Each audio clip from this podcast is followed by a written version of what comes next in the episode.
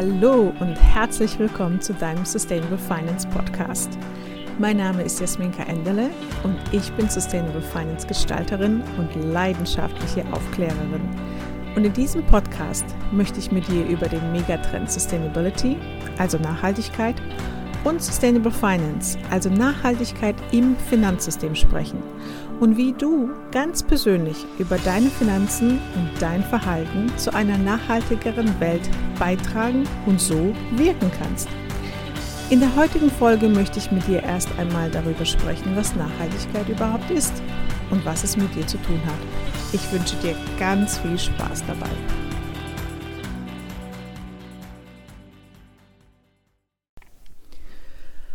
Bevor wir in das Thema Sustainable Finance einsteigen, um das zu verstehen und zu sehen, wie euer Geld Impact generieren kann in alle, in alle Richtungen, möchte ich diese Sendung heute dazu nutzen, dass wir ein bisschen über das Thema Nachhaltigkeit sprechen. Sprich, was bedeutet das eigentlich? Wie ist ähm, Nachhaltigkeit definiert und welche Konzepte gibt es um Nachhaltigkeit zu erfassen. Jeder spricht ja heute über Nachhaltigkeit, das ist überall. Aber was ist das eigentlich und womit kannst du heute starten? Ja, also Nachhaltigkeit ist in aller Munde. Ähm, ihr habt alle von den Fridays for Future gehört. Ähm, die Klimabewegung ist eine der größten unserer Zeit. Dann habt ihr wahrscheinlich auch schon mal gehört, dass Corona auch zu, ähm, ins Thema Nachhaltigkeit fällt, wenn ein natürliches ähm, Ökosystem außer Balance ist und eben nicht nachhaltig ist, dass so etwas denn eben passieren kann. Oder, oder ihr hört über das elektri elektrische Fahren, über Tesla und dass alle Autos demnächst elektrisch sein sollen, anstatt von äh, Diesel und Benzinern. All das hat was mit Nachhaltigkeit zu tun ähm, aber jedes für sich alleine ähm, kann das Konzept der Nachhaltigkeit eigentlich nicht darstellen. Nachhaltigkeit ist sehr, sehr komplex und groß und deswegen würde ich euch gerne mal zwei Konzepte vorstellen, damit ihr einfach ein Gefühl bekommt dafür, wenn man über Nachhaltigkeit spricht. Also, wie wurde das eigentlich mal definiert? Ähm, es ist eigentlich total easy und die offizielle ähm, Definition von Nachhaltigkeit, die ich glaube 1987 äh, formuliert wurde, ist, dass die nachhaltige Entwicklung, nachhaltiges Verhalten ist, wenn alle Bedürfnisse der jetzigen Generation befriedigt werden, ohne es auf Kosten der zukünftigen Generation zu machen. Einfach, oder? Das heißt, ich muss mich so verhalten, dass ich meinen Kindern nicht schaden werde. Ich ähm, das Wasser, was ich trinke, nicht so verschmutzen, damit all die, die nach mir kommen, auch das Wasser trinken können. Ganz einfach eigentlich. Genau. Und was sind jetzt eigentlich so die Konzepte? Also ein Konzept ist das Konzept des Overshoot Days. Und es gibt ganz viele Konzepte, aber ich stelle euch heute mal den Overshoot Day vor und die Sustainable Development Goals. Ich hoffe, ihr habt von denen gehört. Und wenn nicht, erkläre ich es euch heute. Ähm, das Konzept des Overshoot Days ist total, finde ich total spannend. Also es geht eigentlich darum, wie viel konsumieren wir. Ähm, weißt du, wie viel du konsumierst? Ähm, haben wir, wir haben alle irgendwie das Gefühl dafür, dass wir wahrscheinlich zu viel konsumieren, können es aber gar nicht so in Zahlen ausdrücken. Und ich, äh, ich kann mir gut vorstellen, dass wenn ich jetzt dieses Konzept nicht ke kennen würde, so von einem Overshoot Day, würde ich sagen, hm, wahrscheinlich bin ich bei einer Zahl 2 und 1, die Zahl 1 wäre nachhaltig. Also ich würde quasi das Doppelte konsumieren. Aber ihr werdet überrascht sein. Ähm, und dieses Konzept hilft eben, ähm, ja, unser Konsumverhalten zu verstehen. Und äh, das hat eine Organisation entwickelt. Das könnt ihr auch ganz transparent einsehen ähm, im Internet unter overshootday.org. Das verlinke ich euch auch hier in, der, in den Show Notes. Also für die Messung, wie viel wir konsumieren, wird natürlich herangezogen, wie wohnen wir, was essen wir, wie fahren wir zur Arbeit, wie oft fliegen wir im Jahr und so weiter. Das kann man für ein Individuum machen, also du kannst das für dich selber berechnen. Oder das haben die auch für ganze Staaten berechnet, also wie Deutschland und so weiter. Also wir, äh, ich bespreche das gleich nochmal. Nachhaltig wäre also eigentlich, eigentlich wäre nachhaltig, wenn wir weniger Ressourcen verbrauchen würden, als uns die Erde in einem ganzen Jahr gibt und regenerieren kann. Irgendwie logisch. Also ich kann nicht mehr aufessen und auftrinken, als was da ist. Das ist aber leider der Fall. Wir haben ja nur eine Erde. Die Verteilung auf dieser Erde ist leider nicht gleichmäßig. Das heißt, also für mich, wenn ich jetzt meinen Overshoot Day berechne, würde es bedeuten, wenn mein, Start, äh, wenn mein Jahr Jahr im Januar startet und es geht bis Dezember, dann wäre mein Overshoot Day erst nach Dezember. Also ich habe quasi alles innerhalb eines Jahres, was ich, was die Erde produziert hat, auch konsumiert und nicht mehr als das und dann bin ich nachhaltig. Das heißt, ich habe eine Erde verbraucht. Nun aber habe ich das mal für mich berechnet und ich liege bei drei Erden. Das heißt, das Dreifache. Und wie kann das also sein? Das kann nur deshalb sein, weil andere weniger verbrauchen als ich. So ist es auch für die ganzen Länder. Also zum Beispiel, und die drücken das im Datum aus. Also die drücken es im, im Monat aus, wann sozusagen die Erde aufgebraucht wäre, wenn jeder sich so verhalten würde wie der Staat Deutschland. Und alle wir zusammen in Deutschland verbrauchen so viel Erde und konsumieren so viel, dass die Erde schon im Mai aufgebraucht wäre. Wenn wir uns angucken, welche Länder das noch sind, dann sieht man ganz genau, das sind alles die reicheren Länder, die sehr, sehr früh im Jahr die Erde verbrauchen. Also sehr viel, das Vielfache konsumieren als dem, was, was die Erde uns gibt. Und alle ärmeren Länder liegen dann in den Bereichen November und Dezember. Das heißt, die verbrauchen viel, viel, viel weniger als wir. Das ist da einfach ganz schön ähm, transparent gemacht es zeigt, wie wir Verantwortung übernehmen müssen. Also es geht nicht nur darum zu sagen, hey, ja, China hat jetzt auch voll aufgeholt und konsumiert auch voll viel und Indien, da sind so viele Menschen. Nein, wir sind ähm, auch verantwortlich und wir müssen, wir müssen was ändern. Jeder einzelne von uns. Ich kann euch nur empfehlen, geht auf den ähm, overshootday.org, berechnet das für euch und macht euch mal klar. Es ist in einer sehr, sehr einfachen, spielerischen Weise gemacht, dass ihr eure Konsum versteht. Das zweite Konzept ist das Konzept ähm, der äh, Nachhaltigkeitsziele der UN.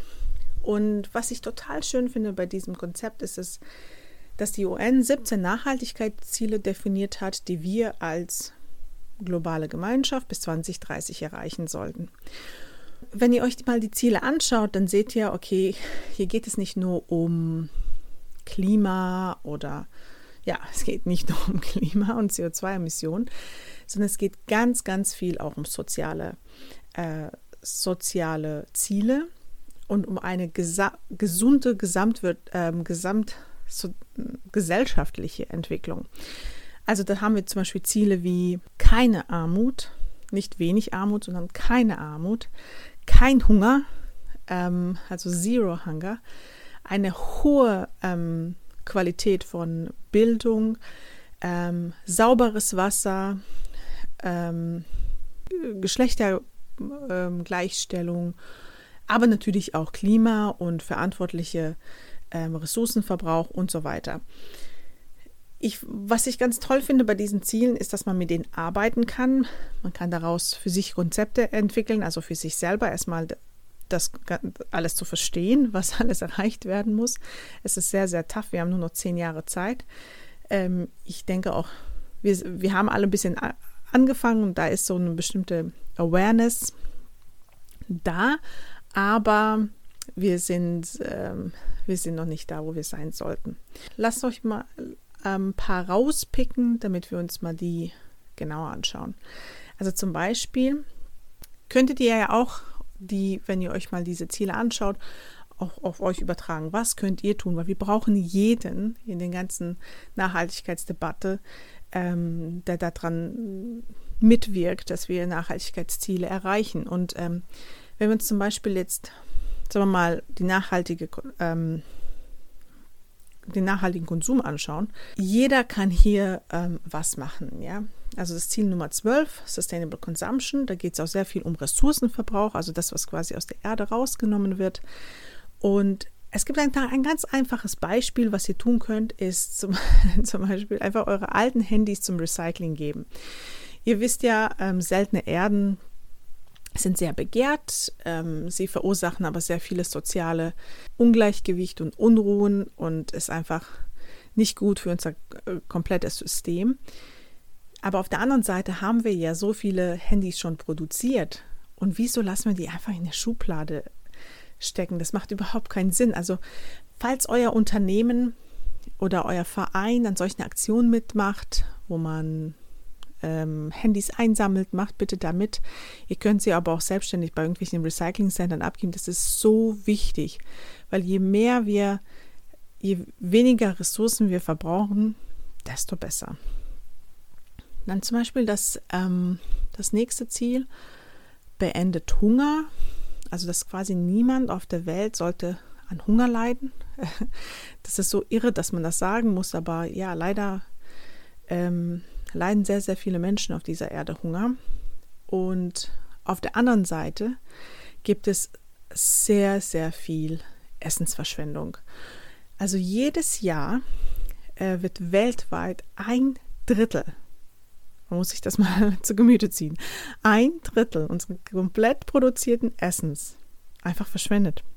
Es wird entweder verloren oder also in der ganzen Prozesskette verloren oder eben weggeschmissen. Und nicht nur, dass, es, dass das Essen umsonst produziert wurde, und auf der anderen Seite haben wir Leute, die Hunger haben, aber der ganze Aufwand des Transports zum Supermarkt, diese Verkaufsbemühungen, Marketingaufwand und so weiter, alles das ist auch verschwendet. Und Kinder aber hungern und Erwachsene hungern. Und ähm, wir, be wir betreiben eine sehr, sehr, sehr intensive Landwirtschaft, die unseren Boden so auslaugt, dass es in einigen Jahrzehnten wirklich zu Problemen kommen wird. Dann haben wir noch das Problem, dass all das, was quasi weggeschmissen wird, das verursacht ja auch noch CO2-Emissionen, über die spreche ich gleich. Das heißt, wenn man das alles zusammenzählen würde, wie viele CO2-Emissionen so verschwendete Nahrungsmittel herstellen, dann ist das der, wäre das der, das der drittgrößte ähm, Emitter sozusagen in der ganzen Welt, also das drittgrößte Land an CO2-Emissionen wäre dann quasi verschwendete Nahrungsmittel. Das muss man sich mal vorstellen und jeder von uns kann da was tun. Also ihr wisst, das ihr kennt ja bestimmt auch den Effekt, wenn man hungrig einkaufen geht, kauft man mehr ein und schmeißt es dann weg. Ähm, man kann sehr wohl was an seinem Verhalten tun, ähm, Essensverschwendung einfach zu, zu vermeiden. Ah, und nun mal äh, schaue ich mal mit euch das dritte Ziel an aus den äh, Nachhaltigkeitszielen der UN, zum Beispiel das Ziel Nummer 13. Das ist ja das populärste Ziel, ähm, also Climate Action heißt das. Hierbei geht es wirklich um unsere CO2-Emissionen. Jetzt, was hat es eigentlich mit diesen ganzen CO2-Emissionen auf sich? Ich versuche das jetzt mal ähm, so einfach wie möglich zu erklären. Wir alle auf der ganzen Welt müssen unter 2 Grad Erderwärmung bleiben. Also, wieso ist das so? Wenn wir 2 Grad Erwärmung ähm, überschreiten, dann wird, es, die nennen das Tipping Points geben, also es wird ähm, Punkte geben oder Zeitpunkte geben, wo so, sozusagen etwas eingeloggt wird, eine neue Welle, also es wird Konsequenzen geben, die wir nicht mehr rückgängig machen können. Und wo sind wir gerade? Wir sind gerade, ich glaube, auf dem We wir sind gerade bei 1,4 äh, Grad. Das heißt, äh, wir haben nicht mehr viel Luft nach oben. Und wenn man sich anguckt, wie unser Leben gerade ist, dann sind wir auf dem, auf dem Weg ähm, zu 3,4 Grad. Also viel schlimmer als diese 2 Grad wär, deswegen ist es ganz arg wichtig, dass wir was an unseren Verhaltensweisen und Technologien tun, die eben CO2 emittieren. Und CO2, emittiertes CO2 erhöht und die Konzentration in, in der Atmosphäre erhöht eben die Erderwärmung. Wie, wie steht es eigentlich da so in Deutschland? Also in Deutschland ähm, produzieren wir im Schnitt acht Tonnen, also jeder von uns wenn wir aber die Ziele 2050 erreichen wollen, also sprich, dass wir eben unter 2 Grad bleiben, dann ratet mal, wie viel Tonnen wir dann jeder von uns äh, produzieren darf. Es ist eine Tonne. Also man sieht einfach von L, das ist, das ist nicht nur eine, ähm, ich ersetze mein, mein Benziner durch ein Elektrofahrzeug oder ich, ähm, ich recycle. Das reicht auf gar keinen Fall. Es, die Anstrengungen sind so viel höher, die jeder von einzelne von uns machen muss. Und wie gesagt, wir sind ja in der in der Gesellschaft, die sich das quasi leisten kann, das zu tun oder leisten muss, das zu tun. Weil wenn wir es nicht schaffen, äh, wie sollen wir das dann von den ärmeren Ländern verlangen? Das geht ja, das funktioniert ja überhaupt nicht. Also unser ganzes Verhalten äußert sich sozusagen, egal was wir tun, wir heizen, ähm, wir essen ein Steak, wir essen auch, auch übrigens äh, eine Scheibe, Mehl, äh, Scheibe Käse an einem bestimmten CO2-Fußabdruck, auch ein, ähm, eine Tasse Kaffee und so weiter. Alles, was wir tun, kann letztendlich in einer CO2-Emission und Konzentration geäußert ähm, werden. Und diese CO2-Emissionen waren noch nie so hoch der ganzen er ähm, Erdgeschichte wie jetzt also diese Konzentration von CO2 war noch nie so hoch. Und deswegen wissen wir ganz genau, es liegt an unserem Verhalten. Und historisch gesehen, wenn wir, also die CO2-Emissionen, die wir, was weiß ich, vor 150 Jahren emittiert haben, äh, während der industriellen Revolution, sind ja natürlich noch da. Die sind ja noch oben in der Luft. Klar, die, äh, die, die Natur baut auch welche ab in der Zwischenzeit, aber die meisten sind noch oben in, in der Atmosphäre. Und dann wissen wir ganz genau, dass zum Beispiel die USA und Europa für 80 Prozent der historischen CO2-Emissionen verantwortlich sind. Deswegen müssen wir auch was tun. Wir können nicht einfach das auf andere abschieben und sagen, ja, die anderen sollen mal was tun.